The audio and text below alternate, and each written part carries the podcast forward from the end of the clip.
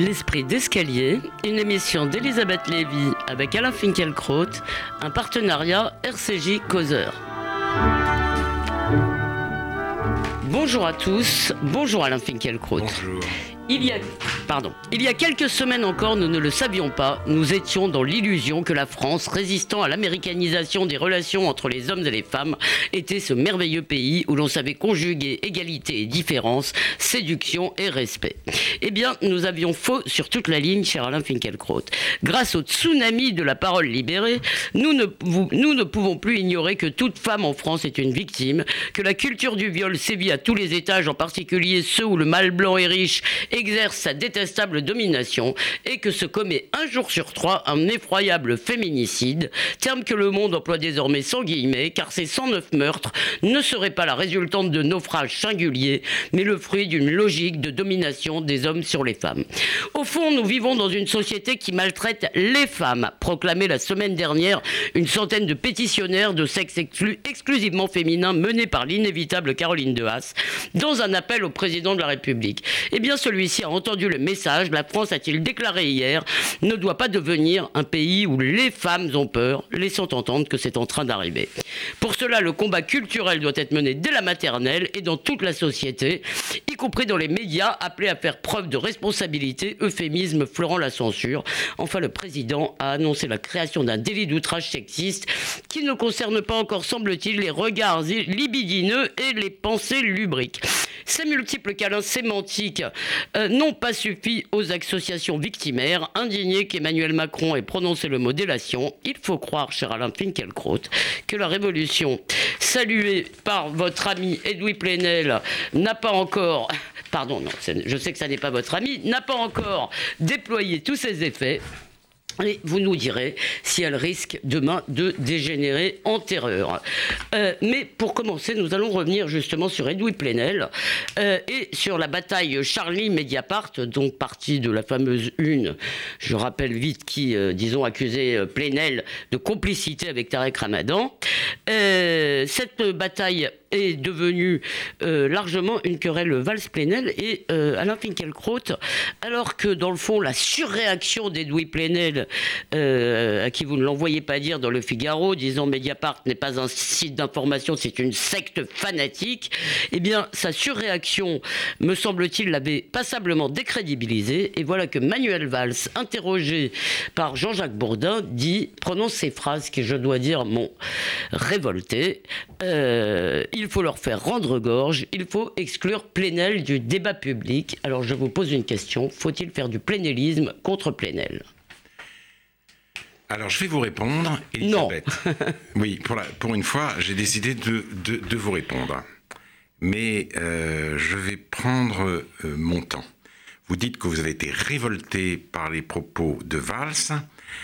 Ces propos m'ont consterné, mais je ne partage pas votre révolte, et je vais dire pourquoi. En commençant par une référence ancienne, une conférence prononcée en 1948 par André Malraux. Et cette conférence constitue aujourd'hui la postface des conquérants. André Malraux analyse les techniques discursives des staliniens. Dans l'ordre intellectuel, d'abord, déshonorer l'adversaire, rendre impossible la discussion. Attaquer surtout sur le plan moral. Ce qu'il faut pour ce mode de pensée, ce n'est pas que l'adversaire soit un adversaire, c'est qu'il soit ce qu'on appelait au XVIIIe siècle un scélérat. Le son unique de cette propagande est l'indignation c'est d'ailleurs ce qu'elle a de plus fatigant. Ce système, écrit encore Malraux, qui repose sur le postulat fondamental que la fin justifie les moyens, est le système de propagande le plus opiniâtrement et le plus quotidiennement moral que nous ayons jamais vu. Il n'y a plus de stalinien. Le communisme est mort, mais comme il n'a pas été pensé jusqu'au bout, son système lui a survécu.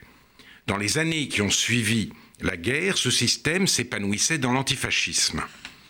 Comme l'a dit Furet, et j'ai souvent cité ce texte, les communistes n'ont jamais cessé de militer sous ce drapeau de préférence à tout autre, après 1945. Ils n'ont jamais voulu d'autre territoire politique à leur action que cet espace à deux dimensions, ou plutôt à deux pôles, dont l'un est figuré par les fascistes, l'autre par eux-mêmes.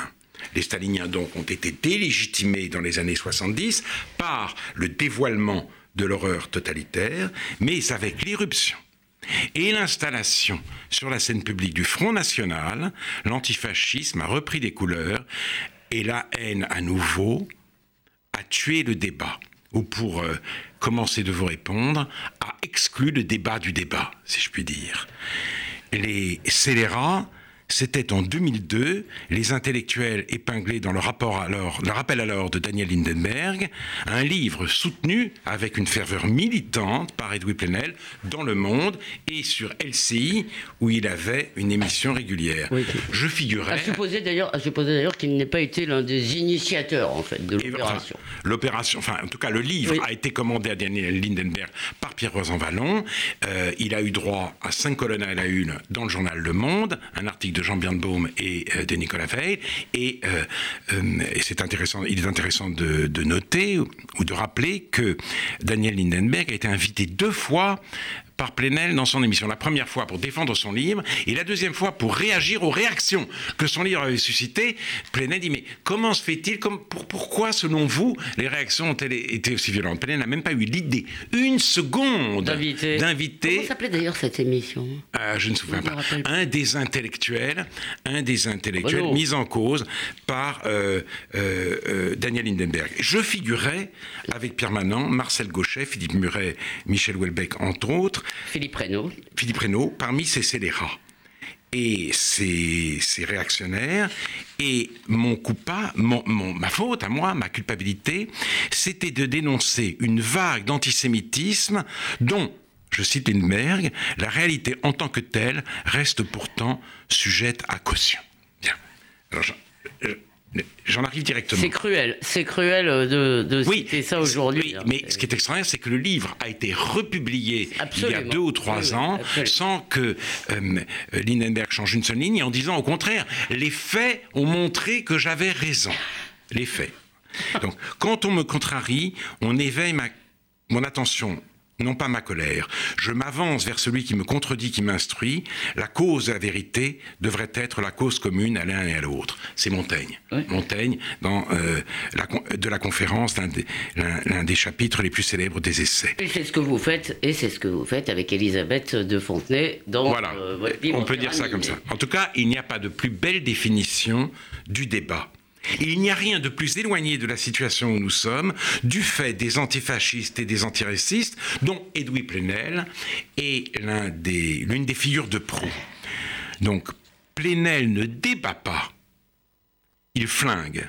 Ses adversaires sont des ennemis et ses ennemis sont les ennemis du genre humain. La vérité, il la possède tout entière et avec elle la justice, le bien, le souci de l'autre. On ne peut pas débattre avec Plenel, on ne peut que se désolé du rôle capital qu'il joue dans la casse du débat. Donc, comme vous dites, euh, Valls a tort de vouloir l'exclure du débat, mais il faut se demander que qu'est-ce que Plenel a fait du débat lui-même Il n'y a plus de débat. Si le débat est rendu si difficile en France, c'est entre autres à cause de lui. Oui, mais à mon avis, ça n'est pas par des exclusions euh, que nous réprouvons l'un et l'autre et dont nous nous plaignons abondamment ici même euh, qu'on euh, peut le combattre. Il me semble qu'il faudrait, euh, il faut, qu'il faut, comme vous le faites d'ailleurs, dévoiler et dévoiler en permanence ce qui se trame, si vous voulez, derrière les bons sentiments. Ça, ça vous le faites. C'est ce que c'est ce que Valls a essayé de faire dans l'interview de Jean-Jacques Bourdin, mais il est vrai. Alors d'abord une circonstance atténuante quand même. Valls, ministre de l'Intérieur, Valls, Premier ministre, était traité, était, était considéré par Mediapart comme pire que Marine Le Pen. Or, Marine Le Pen, pour Mediapart, c'est clair. Voilà. Donc, voilà à quel traitement euh, Valls était, était euh, soumis. Donc, euh, le, le, débat intellectuel ne retrouvera en France sa dignité perdue que le jour où les néo-staliniens auront cesser de sévir. Mais ces néo-staliniens n'ayant à répondre d'aucun régime politique existant et le populisme, comme on dit en Europe, ayant l'avenir devant lui, ce jour n'est pas prêt d'arriver. Je le dis donc, Valls avait pour moi des circonstances atténuantes. Mais évidemment, il n'aurait jamais dû employer l'expression rendre gorge à l'époque des égorgements. Il y a eu euh, un égorgement récent dont d'ailleurs les féministes parlent très peu et nous y reviendrons, à l'époque du féminicide, c'était ce qui s'est passé à la gare Saint-Charles. Parce que là, effectivement, on peut dire que deux femmes ont été tuées en tant que femmes. Et, de, et, cet événement qui aurait dû faire époque n'est pas sorti de la rubrique des faits divers. Reste que l'égorgement, c'est un des moyens euh, euh, de lutte, si j'ose dire, des djihadistes. Et euh, Manuel Valls aurait dû y penser parce que, en effet, là je vous rejoins au moins partiellement, il a desservi sa propre cause, il a permis, alors même que euh, Plenel perdait des points, de renvoyer les adversaires dos à dos. Alors, cela dit, euh, dans l'entretien, dans l'excellent entretien que vous avez donné donc au Figaro, vraiment, j'invite les lecteurs, les auditeurs à le lire. Euh, Vincent Trémollet de Villers vous pose la question qui me brûle, c'est-à-dire en gros, il vous dit, dans le fond, il, reparle de la distinction que vous aviez fait entre le parti de l'autre et le parti du sursaut. Et il dit, dans le fond, le parti du sursaut a gagné. De fait, si vous voulez, Valls euh, a pu malgré tout dire que parler du problème de l'islam sans être complètement euh, lynché. Il y a eu en tout cas une discussion. Il me semble, Alain Finkielkraut, que vous avez été reçu hier. Vous avez sans doute pu vous exprimer euh, chez Laurent Ruquier. Donc, voilà, est-ce que Plenel n'a pas perdu? Alors, je pense que le prestige de Plenel a été très durablement entamé par cette affaire. Il ne sera peut-être plus le modèle qu'il a été jusqu'à présent des écoles de journalistes. Hein. le journaliste que les étudiants veulent devenir, mais euh, le plénisme, lui, reste, hélas, très Il y a Plenel et il y a Plenel sans Plenel. Je pense que le politiquement correct n'a pas été vraiment ébranlé par ce qui nous arrive, parce que ce que dit le politiquement correct, c'est ceci, euh, Plenel a eu tort de de comparer la une de Charlie à l'affiche rouge, bien sûr. Il a eu tort aussi de parler de guerre déclarée aux musulmans à propos de cette une, mais, ajoute-t-il, euh, il faut savoir raison garder. Et, euh, voilà, et, et malheureusement, donc les, les torts, il y a des torts des deux côtés. Il y a ce qu'a dit Plenel, il y a ce qu'a dit Valls, et donc la sagesse consiste à sortir de cette hystérisation générale. deux exemples. Qui dit ça, pardon, parce que vous avez dit Plenel a dit ça. Qui a dit, euh, euh, qui a au fond renvoyé un peu tout le monde? Bah, Alors je vous donnerai deux exemples. Ah oui, d'accord. Deux exemples. Euh, Aurélien Taché, dont je découvre le nom, un jeune, un, des nouveaux députés de euh, La République En Marche. Un homme du Nouveau Monde. Donc, il est député de La République En Marche. Il a donné un entretien au Monde, où précisément il dit l'hystérisation ne sert personne sauf les ennemis de la laïcité. Hystérisation des uns, hystérisation des autres. Ce qui lui conduit à, à, défendre le projet d'une société ouverte, à dire qu'il faut construire euh, le commun à partir du pluriel et à dénoncer le danger de l'essentialisation de l'identité française. Conclusion, au lieu de se doter des moyens de reconquérir les territoires perdus de la République, il choisit le charabia diversitaire de Mediapart. Donc, dans un premier temps, c'est ni Mediapart, le charabia diversitaire de Terra Nova, pardon. Le charabia diversitaire de Terra Nova. Donc, dans un premier temps, c'est ni Mediapart, euh, ni Charlie, mais au bout du compte, on est beaucoup plus près de Mediapart que de Charlie. Et euh, j'ai un autre exemple tiré du monde pour justifier mon inquiétude. Ça, c'était dans le dossier euh, ID d'il y a une dizaine de jours.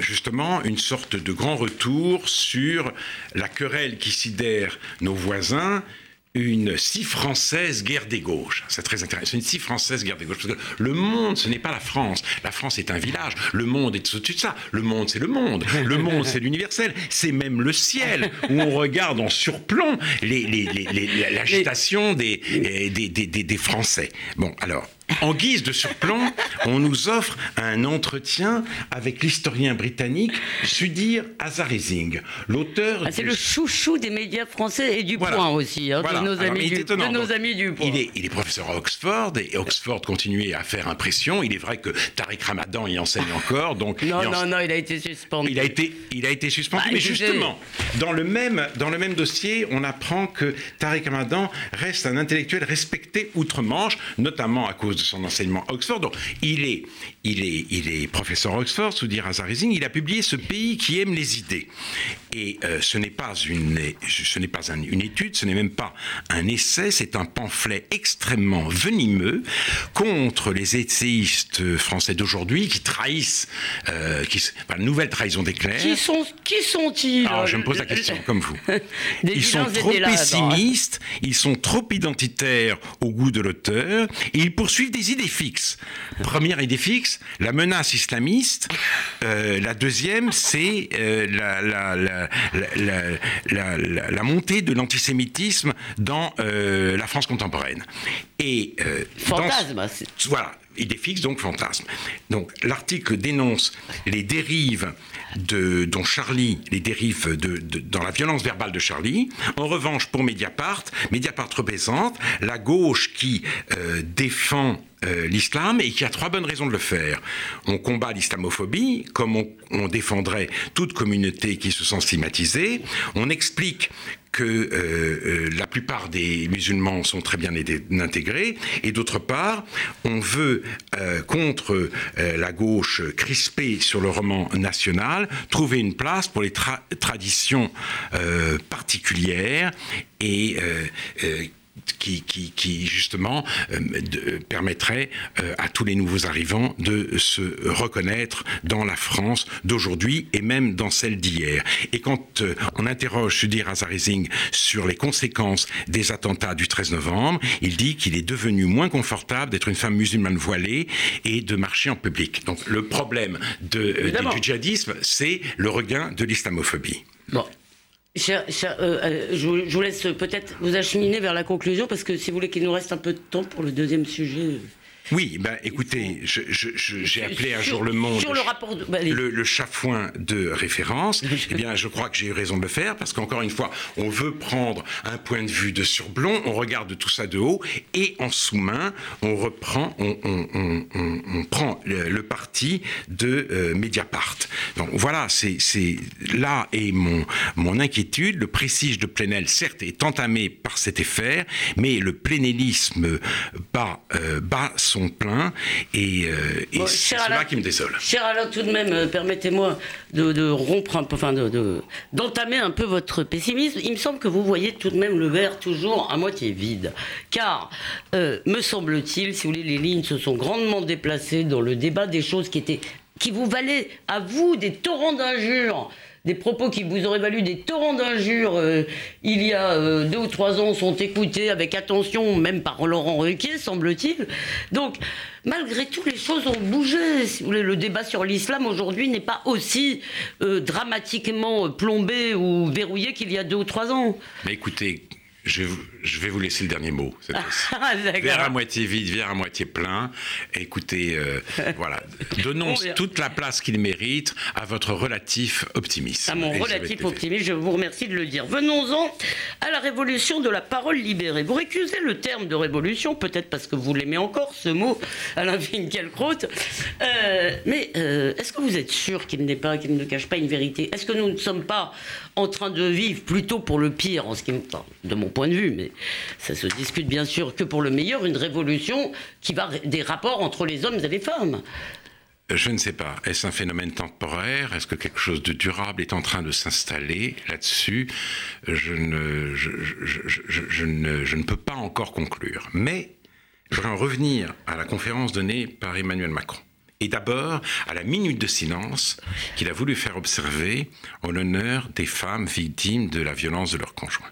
Le Monde, dans son édition datée de, samedi, justement, euh, commençait son article sur les violences sexuelles par ces mots Une femme meurt tous les trois jours sous les coups de son conjoint ou de son ex-conjoint. Qui oserait contester cette réalité atroce? Moi. moi, et je le ferai en me fondant sur les chiffres. Je ne nie pas que 126 femmes aient été tuées en 2016 ah par leur conjoint. Moi, j'ai trouvé dans le monde le chiffre de 109. Oui, eh ben, le monde le, monde se trompe. Ah. Moi, je suis allé voir du côté des statistiques du ministère de la, de la, Justice. Voilà. Le chiffre est encore plus fort que ce que dit le monde. Simplement, neuf de ces femmes seulement sont mortes sous les coups sous les coups, c'est quand même une femme, de leur conjoint. Les autres ont été tués euh, par empoisonnement, par arme, par, par arme blanche ou par arme à feu. Alors qu'est-ce que ça change, me direz-vous? Ça change ceci que euh, l'image de la brutalité physique d'un homme resté proche de l'homme des cavernes est fausse premièrement. Donc, meurt. C'est-à-dire, en, gros, vous voulez dire qu'il s'agit de ce qu'on appelle euh, des crimes passionnels et la journaliste du Monde, je veux dire, euh, euh, voit dans cette appellation une tentative de noyer le poisson. Alors, Mais c'est ça que vous voulez dire, en fait. Non, non, je dis simplement la, phrase « une femme meurt tous les trois jours sous les coups de son, de son conjoint », sous les coups, est factuellement fausse. Et puis, il y a un autre chiffre. Alors là, que plus personne ne rapporte, 34 hommes ont été en 2016, en 2016 tués par leur compagne. Et, euh, et pour eux, il n'y aura jamais une minute de silence. Ils n'ont pas de place dans le tableau. Alors certes, le chiffre n'est pas le même. 34, 126. Mais ça fait 34 quand même. Et puis, mais... et puis puis je me permettre de dire, c'est horrible 126 et 34. Mais de la même façon, si vous voulez qu'il y a des meurtres, on ne dit pas que notre société ne respecte pas la vie humaine.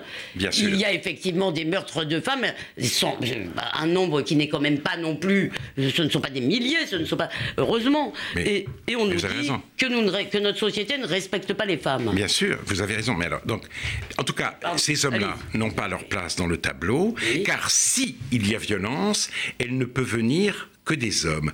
Les femmes sont les éternelles victimes d'une guerre qui leur est faite depuis la préhistoire.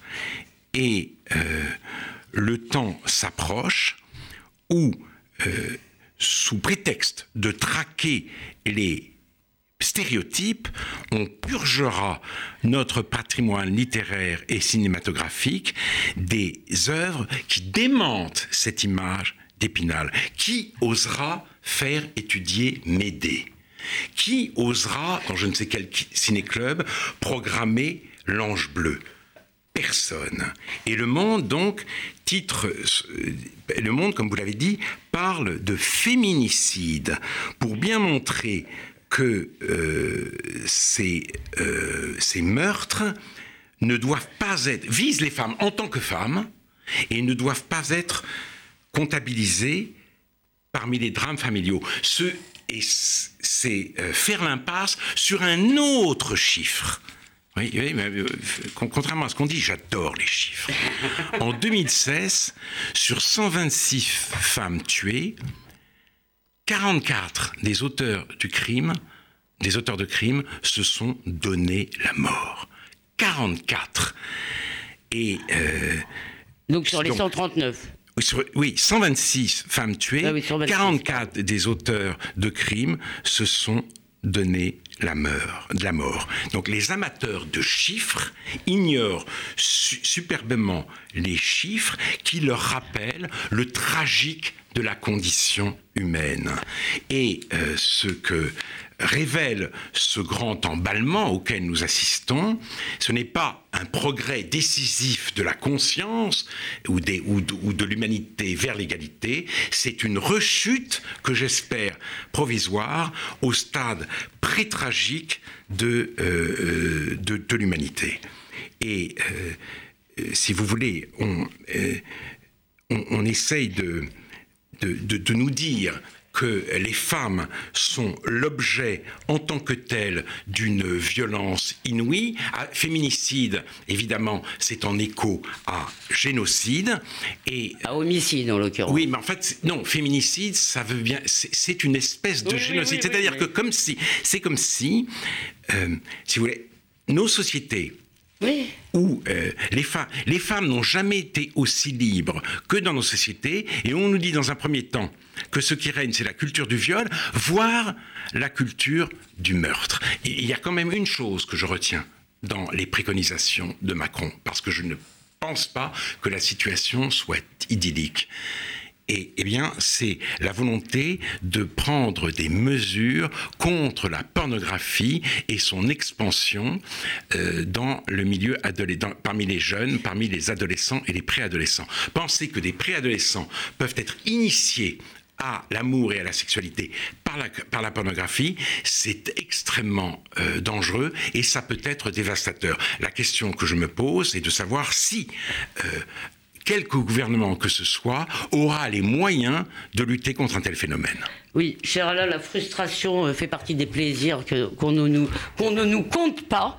Euh, je voudrais quand même rappeler, bien sûr, que euh, malgré tout, nous avons, nous l'avons déjà évoqué, les, et nous, nous, saluons évidemment les efforts faits depuis longtemps par la justice et par la société pour lutter contre ces violences de, toutes sortes, que nous, ne cherchons pas à les minimiser.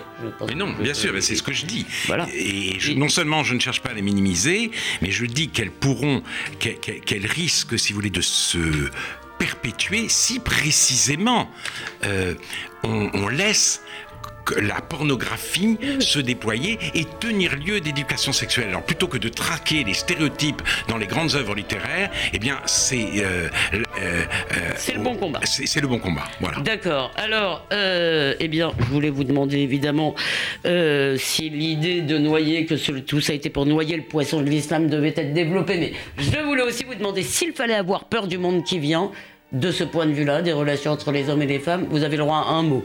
Non, je ne crois pas qu'on puisse avoir peur du monde qui vient, mais j'ai peur de la régression intellectuelle euh, dont cet emballement témoigne. Eh bien, merci Alain Finkielkraut d'avoir apporté un peu de hauteur et un peu d'humour tout de même dans le règne de l'esprit de sérieux. En attendant la semaine prochaine, on peut lire dans Causeur et on peut aussi réécouter cette émission sur causeur.fr et radio-rcj.info. Bonne semaine à vous, cher Alain, et bonne semaine à tous.